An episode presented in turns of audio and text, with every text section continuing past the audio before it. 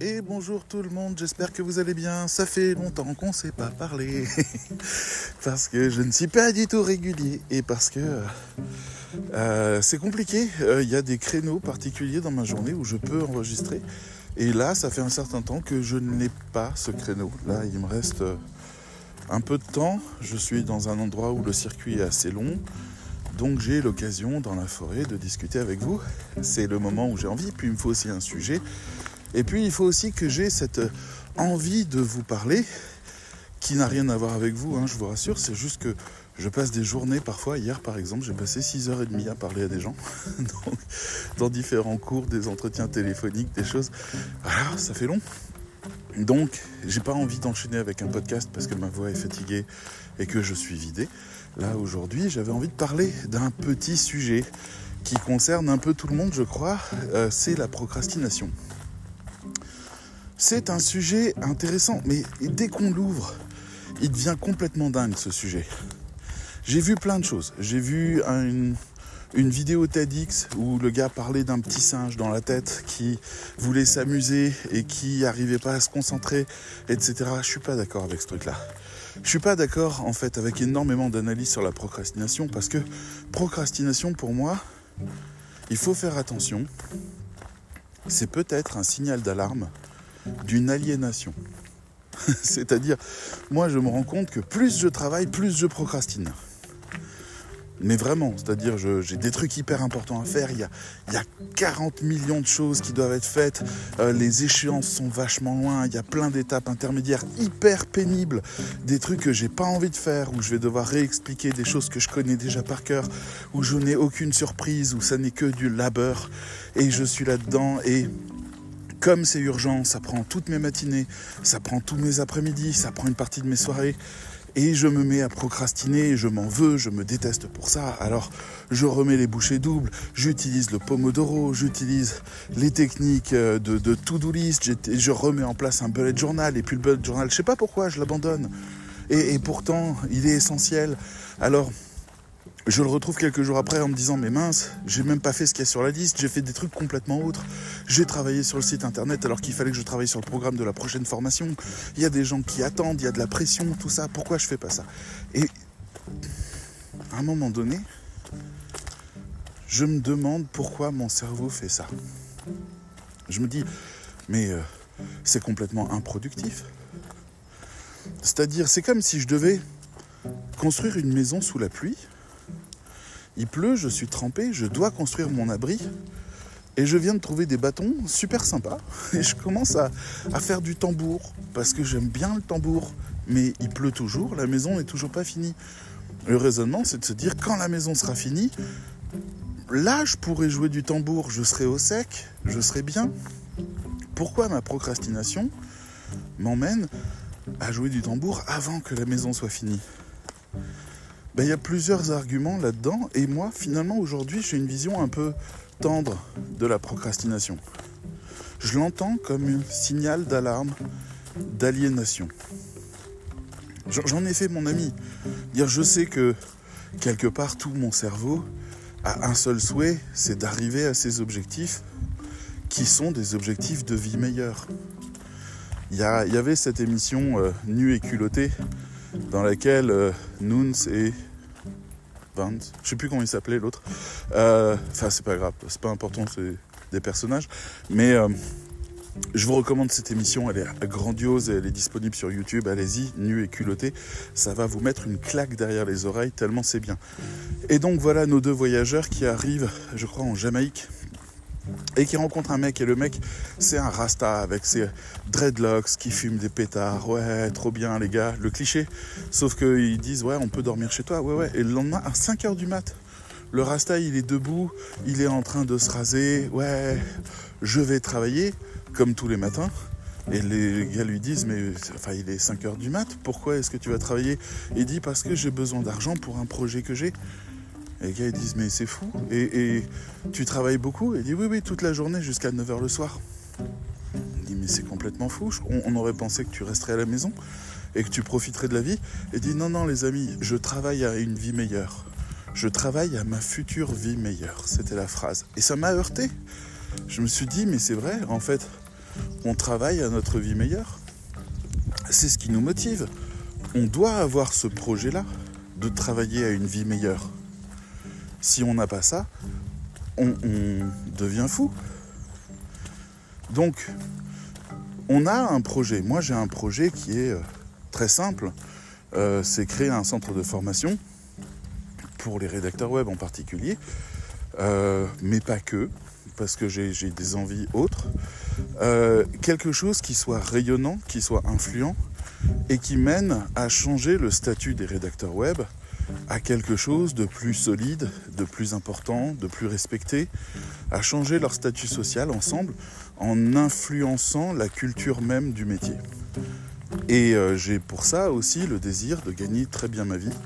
C'est un de mes souhaits, c'est-à-dire c'est pas simple, ne croyez pas que les formations ramènent beaucoup d'argent. C'est uniquement si vous êtes à la hauteur. Et être à la hauteur, c'est beaucoup beaucoup de sacrifices c'est pas du tout anodin. Donc c'est beaucoup de protocoles, réussir à avoir la certification Calliope, ça n'a pas été simple, ça a été deux mois de travail intense et de restructuration ça, plus encore toutes les conditions Calliope qui vont avec. Et puis c'est pas pour autant que vous avez le droit à tous les financements. Hein. Il nous on est toujours étonné que Pôle Emploi dise à, à, nos futurs élèves non, on pense que cette formation n'est pas pour vous. On se connaît pas. on pourrait peut-être déjà discuter ensemble. T'es pas obligé de t'arrêter à ce que tu crois être la rédaction web. On peut peut-être parler avant. Donc voilà, on a ce genre de choses. On a le CPF qui nous fait des caprices parfois, où là, ils viennent de voter encore des changements de reste à charge et de choses. C'est tout un nouveau monde à apprendre, à comprendre, à expérimenter, à développer des nouveaux savoir-faire. Tout ça pour réussir à avoir une structure école qui ne déçoive pas les élèves, parce que on a un rapport scénique aux élèves quelque part. Bonjour. Ouais.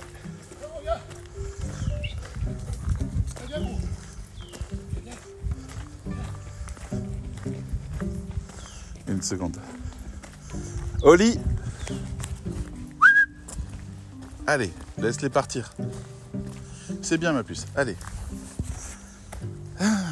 Elle est dans sa phase je sais pas quoi, où elle va au contact des autres chiens et si les chiens ont une réaction, elle se met à aboyer et ça les stresse et d'un coup tout le monde aboie et les gens me disent retenez votre chien, retenez votre chien alors qu'elle fait rien du tout.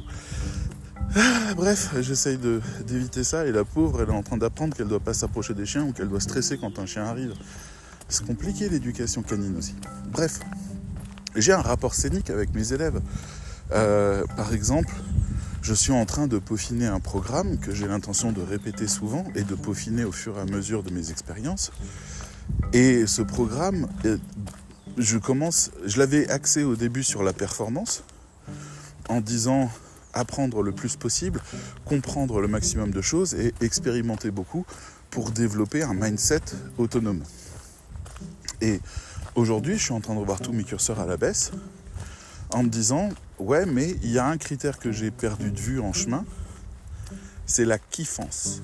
J'appelle ça comme ça, la kiffance.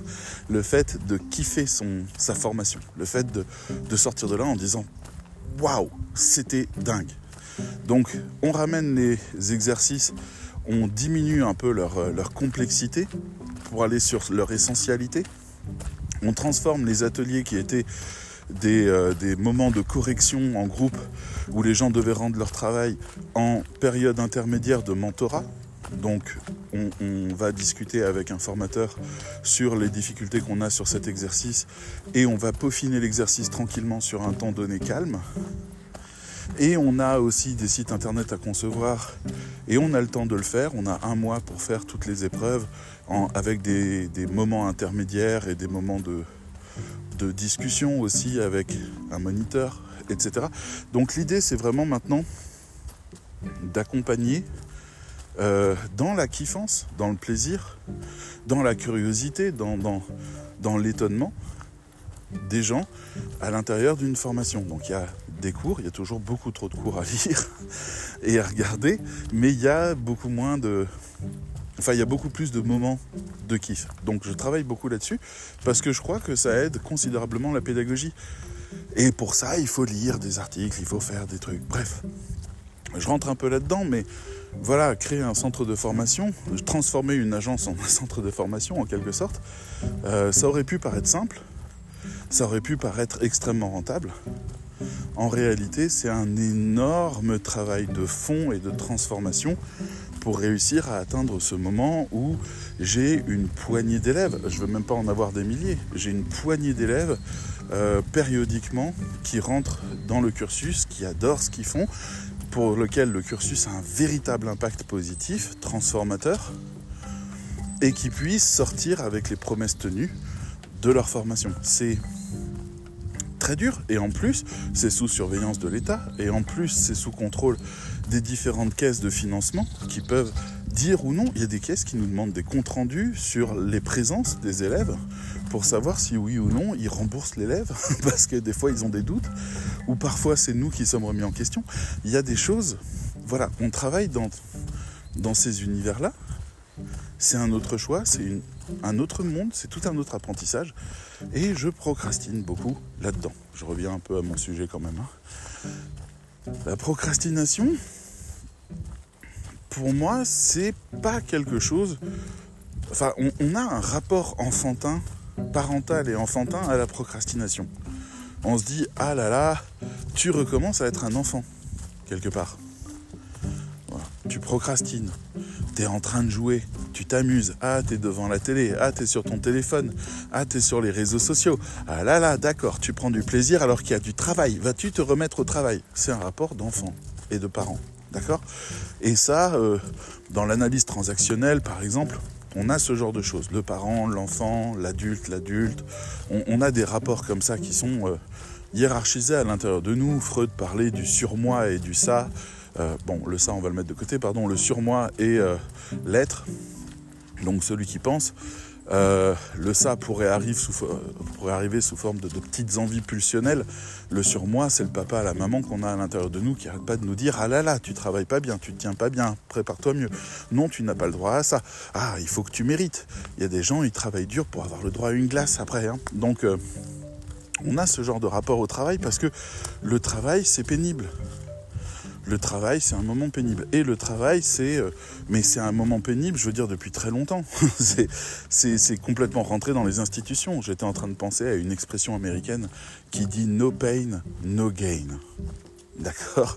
Qui. Euh, euh, c'est une petite blague que je trouvais rigolote, juste je vous fais la parenthèse, il y a un film de ah, celui qui a fait Transformers, Michael Bay, qui s'appelle No Pain No Gain en France et qui dans le reste du monde s'appelle Pain and Gain. Parce que c'est la promesse, c'est des histoires de bodybuilder et l'idée c'est euh, si tu te donnes vraiment du mal, pain, souffrance, eh ben tu as de la récompense, gain. Et, euh, et on a mis No Pain No Gain en France parce que on s'est rendu compte ben, que les gens avaient tendance à entendre pain et gain. Et donc finalement se dire bah, je vais voir pain et gain et je vois pas le rapport. C'est des histoires de bodybuilder, ça n'a rien à voir. Donc on a changé le nom en No Pain No Gain, qui est une expression qui existe aux États-Unis. Hein. Donc euh, il n'y a pas de sans souffrance, il n'y a pas de gain, il n'y a pas de bénéfice. Sans souffrance, il n'y a pas de bénéfice. Donc la souffrance fait partie du chemin vers le bénéfice. Et ça, c'est quelque chose que votre cerveau, il est d'accord d'accepter. Ça lui va c'est OK. D'accord? Il sait depuis l'école qu'il faut se donner du mal pour avoir des bons points, pour avoir des récompenses, pour avoir euh, euh, des, pour pouvoir passer à l'étape suivante, pour avoir les honneurs de la classe, etc., etc. Il sait, on l'a nourri au principe de récompense immédiate, différée, etc., etc.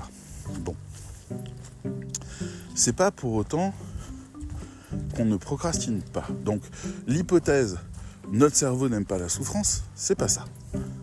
Si la souffrance est reliée à un gain, notre cerveau est d'accord. Par exemple, vous voulez faire un régime, mais vous n'y arrivez pas. Oh là là, vous procrastinez. Vous continuez à manger des pizzas régulièrement, ou euh, à faire la fête avec les copains, ou à boire un peu trop d'alcool et finalement à vous gaver de chips et de trucs comme ça.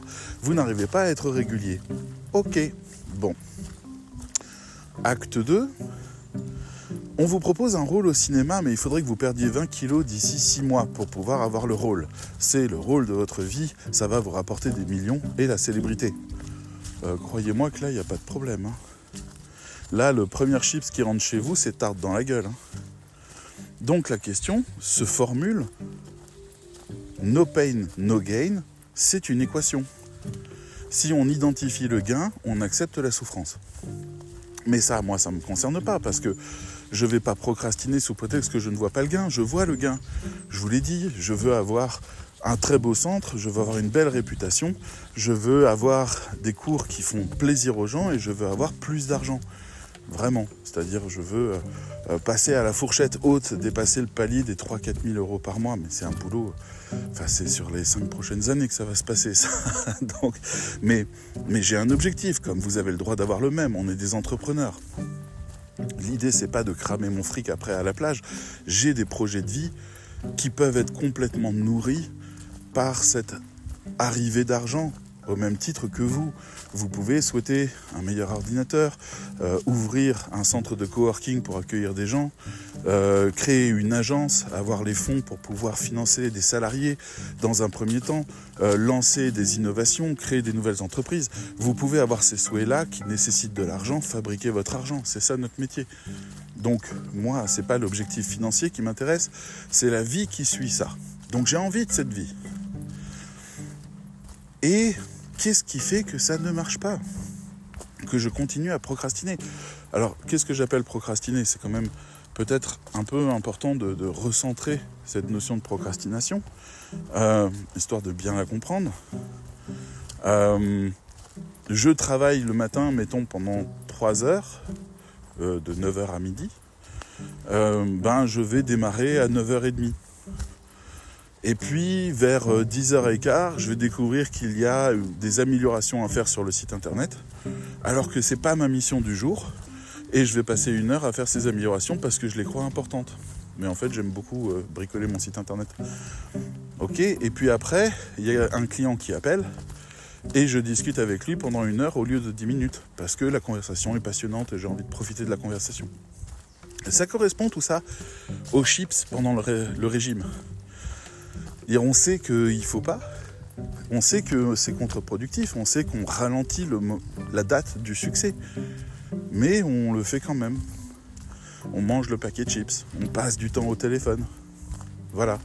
Euh, moi, j'aime beaucoup travailler avec les gens et être stimulé. Voilà, donc assez régulièrement. Euh, je vois Fleur, je vois d'autres. Je travaille avec eux. Et. Euh, et c'est quelque chose que je trouve très enrichissant. Mais en même temps, je produis moins parce que je passe beaucoup de temps à discuter. Cependant, les idées que j'ai qui me viennent sont bonnes, sont meilleures. Je vois des nouvelles pistes, j'ouvre des nouveaux territoires. Je réfléchis à des nouvelles innovations dans mon approche. Et euh, ça, c'est quelque chose d'important. J'ai la chance de balader mon chien, ce qui fait que j'ai du temps en forêt où je peux discuter avec des gens, par exemple, ou enregistrer le podcast avec vous, etc. Donc mon chien me sauve Mais si moi j'ai pas de vie de famille, etc. Donc je suis moi, mon entreprise et mon chien, en gros, en quelque sorte, sans rentrer trop dans le reste de ma vie personnelle. Et, euh, et donc ça fait que les moments où je peux finalement être dans le présent, en quelque sorte, c'est quand je me lève le matin, pendant le temps de réveil. Et euh, alors, mon emploi du temps, c'est de me réveiller à 6h30 le matin et d'aller promener le chien. Et après, d'avoir une heure, une heure et demie à peu près pour euh, prendre mon petit déjeuner, regarder un truc à la télé, passer quelques coups de fil avant de me mettre au travail vers 9h. En gros, c'est ça. Et le soir, à partir de 7h, je coupe. Parce que j'ai besoin de me réapproprier ce temps-là aussi, de la même manière. Ah, il y a encore des chiens. C'est fou combien de chiens aujourd'hui. Ah. Oh, ça a l'air d'être un bon loulou.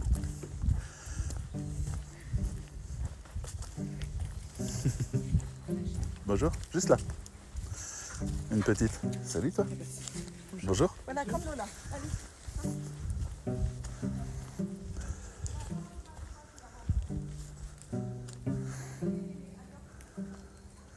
D'accord. Bon, bah je crois qu'elle a pas trop confiance dans les comportements de son chien. C'est jamais très rassurant. Bref. donc, j'ai mes horaires et donc le matin, le soir. Et le reste du temps, je fais quoi? Je travaille, ou alors je sors le chien vers midi, mais je travaille sinon tout le temps. Je suis en permanence en mode travail, c'est-à-dire je reçois des notifications, je discute avec des gens, je travaille sur des projets. J'ai aussi énormément de difficultés à me concentrer parce que je suis en permanence dérangé par plein de choses, des gens qui ont besoin de réponses à des questions pour pouvoir continuer à avancer, des gens qui ont besoin de débloquer des situations, des gens qui ont des problèmes, des gens qui veulent en savoir plus sur telle ou telle chose mais aussi des mails, mais aussi de l'activité sur les réseaux sociaux, mais aussi des réactions aux différents posts que je peux faire, qui donc pour le coup restent dans un coin de ma tête actif. Et donc euh, il m'arrive très souvent de me dire, ok, j'attaque la tâche là, et j'en parlais euh, hier à Fleur, je disais c'est dingue, j'ai dit je vais travailler sur la comptabilité, j'ai réglé un problème avec mon casque, j'ai réglé un problème avec le site internet, j'ai installé une application dont j'avais besoin pour un domaine médical, euh, et j'ai retravaillé aussi euh, un truc de domotique que j'étais en train de faire. Et finalement, j'ai ouvert mon ordinateur, j'ai répondu à des mails, parce qu'il y avait des notifications qui arrivaient. J'ai répondu à un message euh, sur, à une élève, et finalement, il s'est passé 20 minutes avant que j'arrive devant ma compta. Et ça, ça c'est épuisant. C'est épuisant d'être freiné par une multitude de micro-tâches qui vont faire ouvrir des tonnes de dossiers en plus. C'est épuisant. Et donc ça, est-ce que ça c'est de la procrastination? Parce que je pourrais rester focus. Et d'ailleurs, il faut rester focus. Si vous avez des moyens de rester focus, faites-le. Euh, moi, j'ai carrément créé un, mode sur mon ordinateur, un, profil sur mon ordinateur, comme euh, le profil le vôtre, mais un autre.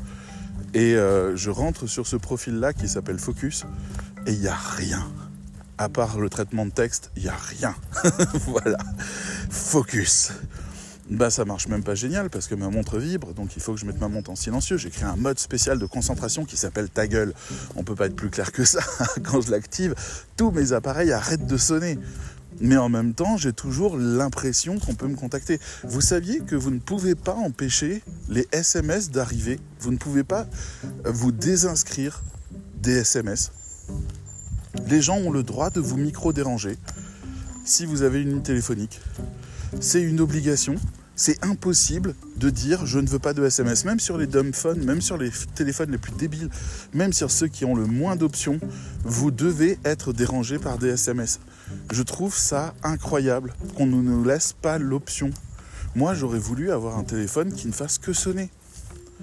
Parce que je me retrouve à devoir répondre à des tonnes de messages de gens qui ont la flemme de me téléphoner ou d'attendre d'avoir suffisamment de choses à me dire pour me déranger. C'est me déranger, c'est ok. je me retrouve à être dérangé par plein de gens. J'en veux à personne, je le fais aussi. J'ai besoin de dire un truc à Fleur, j'envoie immédiatement un message, avec l'idée qu'elle le verra quand elle aura le temps. Sauf qu'en fait, ça la dérange tout de suite et elle me répond immédiatement. Quoi qu'elle soit en train de faire, elle a été dérangée. Et on n'a pas vraiment de bonne solution par rapport à ça. À un moment, euh, ma mère qui est correctrice, qui était correctrice euh, dans mon agence séomantique et qui aujourd'hui est correctrice au cercle des rédacteurs, euh, elle me harcelait tellement par SMS pour me poser des questions de correction, et ça ça veut dire quoi, et ça c'est quoi le sens, que je l'ai obligée à faire des synthèses par mail pour que je lui réponde quand j'ai le temps. Donc on a dû commencer à travailler en asynchrone, tellement en fait, ma mère est un peu obsessionnelle, donc euh, quand elle corrige quelque chose, il faut que ce soit absolument nickel et qu'elle ait parfaitement tout compris, et sinon c'est un peu source d'angoisse. Donc pour le coup, j'en recevais plein, plein, plein. Ça a des avantages hein, d'avoir ce profil-là, euh, ça a aussi des inconvénients pour les autres. Mais voilà, alors là j'arrive sur un chemin, il a plu, le chemin est boueux, vais-je me casser la gueule? Mystère Ça a pas l'air bien parti. Vaut mieux courir que d'essayer de ne pas glisser. Bref, donc... Oh là là, il me reste une heure, faut que je me dépêche. Donc le raisonnement, en fait, c'est ça, c'est je suis micro-dérangé en permanence, j'ai beaucoup trop de trucs à faire, il faut que j'arrive à me concentrer sur le gain pour garder toute la motivation, et pendant ce temps-là, je procrastine, c'est-à-dire euh, dès qu'il y a un truc un peu agréable à faire, je, je sais pas, par exemple, je suis en train de travailler sur un texte, je crois que c'est arrivé hier, je suis en train de travailler sur un texte et je me dis, hmm, Il me manque une ampoule domotique pour que mon appartement soit complètement équipé domotique. Je me demande à quel prix je la trouverai sur Amazon. Et je me retrouve pendant une demi-heure à faire des recherches sur Amazon pour un truc dont j'ai besoin avec plein de guillemets. Parce que c'est quand même vachement cool de, de dire euh, quand on se réveille, allume l'appartement et toutes les lumières de l'appartement s'allument en même temps. C'est oh, quel bonheur. Bref, mais, euh, en tout cas, euh, ce n'était pas du tout essentiel de le faire à ce moment-là. Donc c'est un problème. Est-ce que ça veut dire que je déteste mes tâches? Mais même pas. J'adore ce que je fais. J'adore. Oui, si, j'adore. Quand j'écris des cours pour mes élèves, j'ai l'impression de travailler sur sur une espèce de scène, sur une expérience. Je suis sensible à ces choses-là. Quand je travaille avec ChatGPT, il me fascine toujours autant. Je continue à travailler mes techniques. Là, j'en ai trouvé une autre dernièrement qui était un peu folle et super intéressante pour faire des modèles qui se reproduisent mais qui ne se ressemblent pas du tout, euh, sauf dans la structure. C'était dingue et j'étais ravi de ça, etc. Donc je continue à, explorer les choses et euh, et je sais pas qu'est-ce que je fais d'autre en ce moment? Euh, préparer des cours. J'ai fait une masterclass hier pour euh, les élèves euh, d'ICICA sur le meilleur usage de LinkedIn quand on est rédacteur web malgache et qu'on veut travailler sur le marché français. Ça a été, je pense, une bombe. C'est vraiment, j'ai balancé des trucs incroyables. Euh, qui peuvent être vraiment actionnables et vraiment pertinents. C'est pas des tips, c'est toute une identité retravaillée avec un entonnoir, avec toute une stratégie développée. Et je l'ai fait et j'ai eu beaucoup de plaisir à préparer cette masterclass là. Donc, je, continue mon chemin de cette manière-là. J'ai retravaillé tout mon réseau social euh, du cercle des rédacteurs il y a, hier, je crois. J'ai un peu procrastiné, c'était hier matin. Et euh, ça a consisté à repenser tous les groupes, à repenser toute la stratégie de communication, à rajouter des groupes, supplémentaires euh, dédiés davantage aux, loisirs et aux modes de vie et aux passions littéraires ou autres, etc., pour ouvrir encore un peu plus. Euh, mais toujours qui tournent autour de notre problématique d'une certaine manière parce que je veux que les gens puissent vraiment se sentir chez eux et rester, même s'ils n'ont rien à dire sur le métier ou qu'ils sont fatigués, qu'ils ne veulent pas parler boulot, j'ai envie qu'ils puissent venir. Euh, de la même manière qu'on ne soit pas uniquement focus boulot. Donc j'ai tout ça, j'adore faire ces choses-là, ça me passionne, mais je procrastine. Donc toujours la même question. Je suis censé être le candidat, le candidat idéal pour être hyper productif. Ça me semble évident, non? Pourtant, je procrastine. Donc, finalement, pourquoi je dis que c'est un signal d'alarme d'aliénation? Ben, je pense que mon cerveau est un peu comme mon chien. C'est mon hypothèse. C'est-à-dire mon chien, il peut obéir, il peut faire plein de choses. Mais à un moment donné, il faut qu'il soit dans la forêt, en train de suivre toutes ses envies, de courir après les bestioles, de chasser les écureuils, d'être à l'affût, d'écouter, d'être dans l'instant présent. Il a besoin de fonctionner par lui-même, de, vraiment courir dans les champs seul. Et c'est pas, c'est pas genre euh, ah ouais euh, un peu euh, où on peut s'en passer. C'est un besoin vital. Donc mon chien est ravi parce qu'on fait ça trois fois par jour. Donc belle santé mentale pour mon chien, c'est bien, mais il y a des chiens qui sont dans des états lamentables parce qu'ils restent enfermés en permanence ou parce qu'ils travaillent toute la journée et qu'ils n'arrêtent pas de faire des exercices, de l'éducation, etc., avec des maîtres qui les disciplinent. Et, euh, et, les chiens, ils sont hyper focus, et puis il y a des moments, ils pètent des plombs, ils arrêtent d'obéir, ils partent en sucette, ils deviennent agressifs, etc. Donc, est-ce que ça, je peux pas me demander si moi, je me contrains pas trop non plus? Je me contrains à une hygiène de vie, je me contrains à euh, une structure, une organisation, je me contrains à des horaires de travail productifs, je crée des techniques et des méthodes de travail euh, qui sont, euh, bah, j'ai beaucoup écouté, étudié, lu toutes les méthodes de travail qui existaient. J'ai essayé de trouver ma technique là-dedans. J'arrive à en tenir aucune parce que, mais parce que je suis pas foutu comme ça. Moi, je suis une espèce de, d'être indiscipliné qui déborde littéralement de projets dans tous les sens qui a envie très très fort de les voir se concrétiser. Là, j'en ai à peu près une dizaine qui sont programmés et qui n'a pas le temps de les faire parce qu'il n'a pas la discipline de les faire et en même temps qui ne sait pas les déléguer parce que bah, il y a beaucoup de, d'affinement créatif et de réflexion à avoir sur le sujet. Et c'est compliqué de pouvoir élaborer ça, de pouvoir élaborer le nouveau podcast auquel je pense, de pouvoir développer toute la nouvelle ligne éditoriale euh, du réseau social, de pouvoir travailler sur de, la communauté, de l'animation de communauté, de pouvoir euh, développer des nouvelles formations secondaires, des spécialisations. Euh, il y en a quatre de prévues. De pouvoir développer autant que je veux la formation ICICA et de les amener au niveau que je souhaite le plus pour eux etc. etc. Je, n'ai pas le temps ni l'énergie de réussir ça, donc je suis en permanence en sentiment d'échec par rapport à ça. Je suis tout le temps, chaque jour, en train de me dire je n'en ai pas fait assez. Et mon cerveau, il se comporte un peu comme un enfant à qui on dit tous les jours tu n'en fais pas assez. Dire à un moment donné, il se dit à quoi bon? On n'y arrive pas. On a essayé, c'est raté. On n'y arrive pas. Donc, on laisse tomber. Et là, je dois rentrer dans la discipline avec mon cerveau. Je dois lui dire, mais non, tu dois faire les choses. Et mon cerveau me dit, mais tu me demandes de faire quelque chose que j'échoue tout le temps. Chaque jour, tu me dis que je n'en ai pas fait assez. Chaque jour, tu me dis que les objectifs sont encore trop loin. Chaque jour, tu me dis que si ça se trouve, les trucs n'arriveront pas.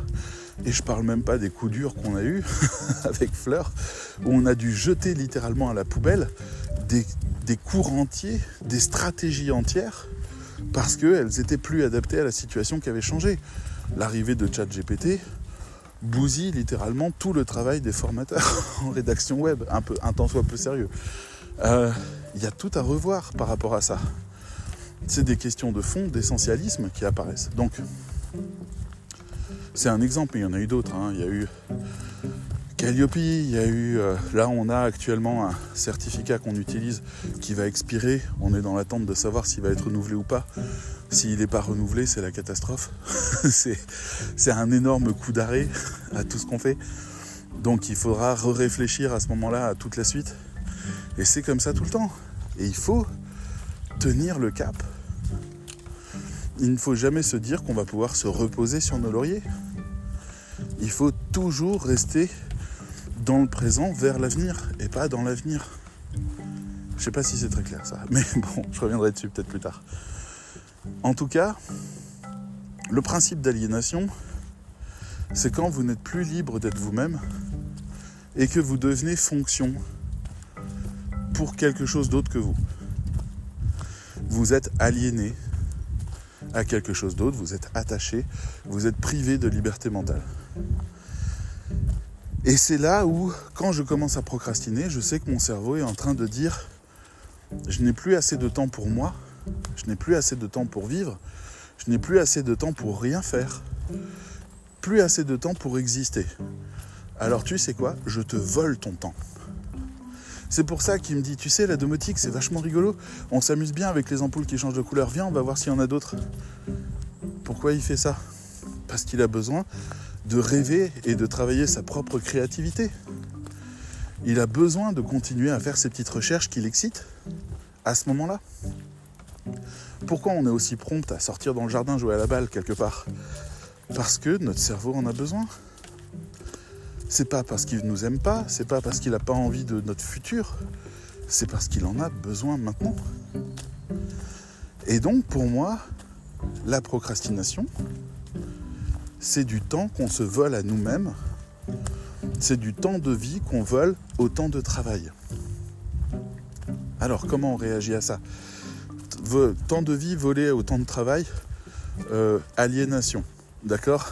Signal d'alarme, par rapport à une forme d'aliénation mentale du travail. Le travail prend trop, il y a besoin d'autre chose. La procrastination est un signe que le travail prend trop. et que donc ça devient dangereux pour notre propre équilibre.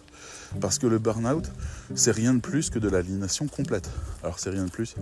Mes excuses pour celles et ceux qui ont souffert du burn-out. Euh, c'est bien sûr que c'est plus et il y a du contexte et il y a des choses comme ça qui fait que vous n'avez pas pu vous arrêter. Mais vous avez été littéralement dévoré par votre travail.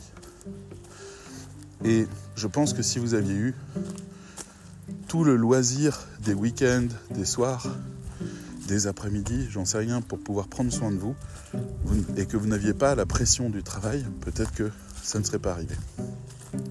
C'est rien de plus que d'essayer de donner du sens à ma phrase. J'entends complètement si je me trompe. Mais donc on est sur cette question-là, et moi je me demande donc comment je fais pour pouvoir euh, éviter la procrastination. Alors il y a des techniques, et vous voyez que les techniques qui existent d'organisation sont des techniques qui tiennent toutes compte en réalité de, euh, du besoin du corps à avoir son propre temps à lui. Vous avez la méthode GTD, Get Things Down, faites que les choses soient faites, qui est une méthode qui est faite pour accomplir des choses, pour valider du travail, et qui est extrêmement importante. Parce que quand vous validez un travail et que vous le sortez de la chaîne de production, vous avez une satisfaction, vous vous sentez plus léger, et c'est motivant. Parce que si vous êtes que face à des travaux qui n'aboutissent jamais, ça n'a rien de motivant, c'est déstructurant en fait. C'est... Euh, ah, Prométhée, Atlas, je sais plus lequel. Euh, Sisyphe, je crois. Celui qui pousse le rocher jusqu'en haut de la montagne et le rocher retombe toujours jusqu'en bas et il doit recommencer à pousser le rocher jusqu'en haut de la montagne. Ben ça, c'est la sensation que beaucoup de gens ont au travail. Et ils finissent en dépression, en burn-out, en board-out, un autre terme, parce que il leur manque le sens. C'est la chose dont ils ont le plus besoin. Il leur manque les succès. Donc get things down, technique pour pouvoir obtenir les succès. Euh, bullet journal conçu pour pouvoir doser la charge de travail chaque jour et pouvoir travailler en ce qu'on appelle le deep flow, c'est-à-dire la technique qui fait que vous êtes tellement focus sur votre tâche que vous avez besoin de deux fois moins de temps pour la faire et donc deux fois plus de temps de profiter de la vie après. Il y a même des gens qui vous recommandent, à juste titre, de travailler intensément le matin et l'après-midi d'avoir la journée pour vous. Et grâce à une organisation comme le Bullet Journal, vous n'avez jamais la sensation d'être en retard parce que tout est planifié. Donc encore une fois, la méthode tient compte de ça, pas de procrastination. Vous avez euh, le make time, qui est un truc que j'aime bien en plus, parce que c'est très satisfaisant. Le make time, c'est le fait de dire que chaque jour, il y a un highlight, c'est-à-dire il y a une chose à faire dans la journée qui est la plus importante de la journée. Obtenir un papier de l'administration qui est un peu complexe à avoir, où il faut plusieurs étapes. Euh, écrire un article, envoyer une facture à un client qui nécessite plusieurs étapes aussi. Euh, passer des coups de fil, euh, trouver tel résultat, s'inscrire sur telle plateforme, peu importe. Une chose est importante dans la journée. Le reste est secondaire. Donc vous démarrez la journée un peu comme un chevalier qui va combattre son dragon. Le highlight. Et vous allez abattre le highlight. Et c'est une belle méthode de travail parce que chaque jour vous êtes satisfait de votre journée. Chaque jour vous êtes content. Et donc pour le coup, vous avez de l'appétit pour faire la journée suivante. Il y a une autre technique qui s'appelle avaler le crapaud. Avaler le crapaud, ça consiste à commencer par la pire tâche de la journée. Genre, euh, vous devez faire votre comptabilité. Dès le matin, vous attaquez à 9h du mat le boulot. Première heure, compta. Après, plaisir. Chaque jour, première heure, le crapaud. Et après, plaisir. Etc. etc. Et il y a plein d'autres techniques, la Pomodoro, euh, les capsules de 25 minutes qui permettent de se concentrer pendant 25 minutes, puis de faire 5 minutes de pause, puis de se reconcentrer pendant 25 minutes. Donc on note dans les capsules ce qu'on a l'intention de faire. C'est du deep flow, c'est pour pouvoir se travailler, travailler en se concentrant au maximum. Donc c'est super bien. Et sans s'épuiser et avec beaucoup de satisfaction, puisqu'en fait, on enquille les capsules de 25 minutes. On a travaillé tant et tant d'heures. Et c'est ça qui est satisfaisant. C'est pas tant ce qu'on a accompli que le fait qu'on l'a fait. Donc encore une fois, un indicateur de satisfaction qui fait qu'on évite de procrastiner. Procrastiner, c'est le moment où notre cerveau ne veut plus suivre le rythme. Parce que, marre, stop, c'est sans fin, c'est sans succès, c'est sans satisfaction. Mais des satisfactions, il y en a. D'accord? Même chose. euh, dans les autres choses, pardon, dans les autres domaines, on peut aussi parler de ce qui nous empêche de bien travailler.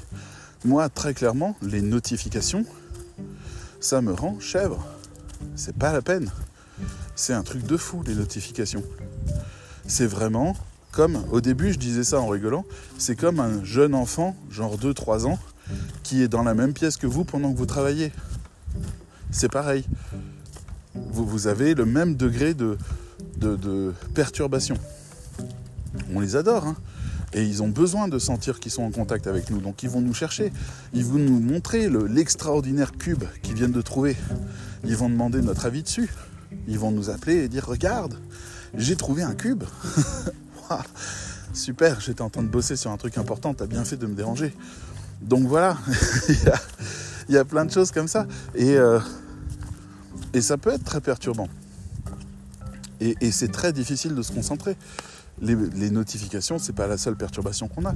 Il y a des gens qui travaillent dans leur salon avec le reste de la famille qui gravite autour et qui disent Où sont les chaussettes Qu'est-ce qu'on mange à midi J'en sais rien. Ou qui discutent à côté, ou qui allument la télé, ou ce genre de choses. Mais il y a de quoi devenir fou.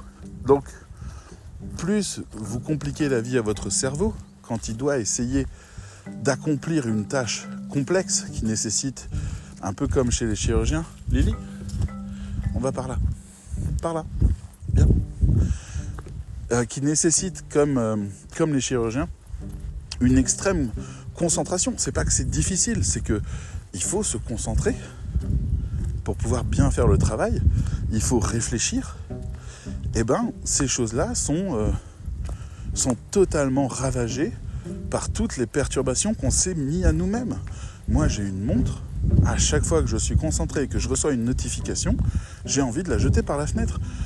J'ai enlevé quasiment toutes les notifications. La dernière que j'ai, elle me dit Levez-vous et faites quelque part. Vous êtes assis depuis trop longtemps. Mec, tu viens de péter mon flot. C'est hyper dur de rentrer dans le flot et tu viens de me déranger comme quelqu'un qui vient te dire Euh, Chérie, tu sais, ça serait bien que tu ailles dehors marcher un peu. Mais, mais ta gueule, laisse-moi bosser. Donc c'est horrible parce qu'on met le téléphone en silencieux, on dit qu'on veut pas être dérangé et on reçoit quand même les notifications là parce que oui, c'est quand même important de pouvoir marcher. Mais donc aujourd'hui, j'enlève ma montre quand je travaille. On en est là. C'est-à-dire, ils ont conçu des appareils qui me parlent quand je ne veux pas qu'on me parle. Ça me rend cinglé. On est dans une époque de fou. J'espère. Et c'est une époque transitoire. Arrêtez de me dire c'est le futur. C'est une époque transitoire. Les gens sont en train de revenir au dumb. Ils sont en train de virer tous ces trucs-là. Euh, les, tous les OS, euh, Android, Google et les autres euh, pardon, Android, Apple et les autres sont en train d'installer des tonnes de systèmes qui permettent d'enlever les notifications. Ils ont compris qu'ils avaient déconné. Et ils sont à fond sur le fait d'arrêter de déconner. Vraiment, hein, ils travaillent beaucoup à des nouveaux types de notifications silencieuses disponibles quand on en a besoin parce que c'est des espaces de publicité que les téléphones vendent. Vous allez chez Apple plus que chez Android parce que vous pouvez envoyer plus de notifications qui sont plus visibles. Donc c'est beaucoup mieux pour la pub, etc. etc. Et euh, ils peuvent pas se priver de ça parce que sinon on va déserter leur plateforme. Les applications vont se barrer. Mais ils ont bien compris en tout cas que là, il y a un mouvement de rejet massif, il y a des nouvelles pathologies qui arrivent, il y a des gens, les jeunes n'arrivent même plus à se concentrer aujourd'hui, ils ne peuvent pas regarder un dessin animé en entier, les jeunes de 5 ans, sans euh, se lever et faire autre chose parce qu'ils sont déjà perturbés par les notifications qui interrompent leur concentration. Donc les concentrations sont abîmées, etc. etc. C'est pas le futur, c'est une erreur de parcours qu'on est en train de corriger. Donc moi ce que je vous dis c'est faites que les appareils vous parlent que quand vous voulez leur parler. Les coups de fil que vous ratez, moi j'ai fait un message euh, répondeur maintenant qui dit je ne rappelle que si vous me laissez un message. Je ne rappelle que si vous me laissez un message. Si vous ne me laissez pas de message, je ne rappelle pas. Point. C'est aussi simple que ça. Et, ainsi, si je rate les coups de fil, c'est pas grave, je les rappelle quand j'ai le temps. J'ai des gens comme ça qui, qui me essayent de me joindre à l'arrache. J'ai mon banquier, il est comme ça. Je lui envoie un mail, je lui dis j'aurais besoin de savoir telle information, est-ce que vous auriez de la documentation? Il m'appelle.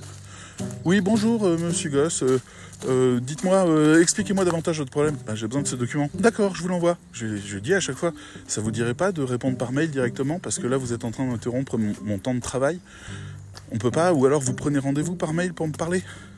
C'est possible de ne pas déranger les gens. Et, les gens, et ce, banquier comprend pas. Il adore me téléphoner pour rien. Et, il doit faire ça avec tous ses clients. Je suis sûr qu'il se sent seul dans sa vie. J'en sais rien, mais mais faut arrêter de faire ça. J'ai un syndic qui fait pareil. Oui, je vous appelle pour vous dire que j'ai envoyé un mail.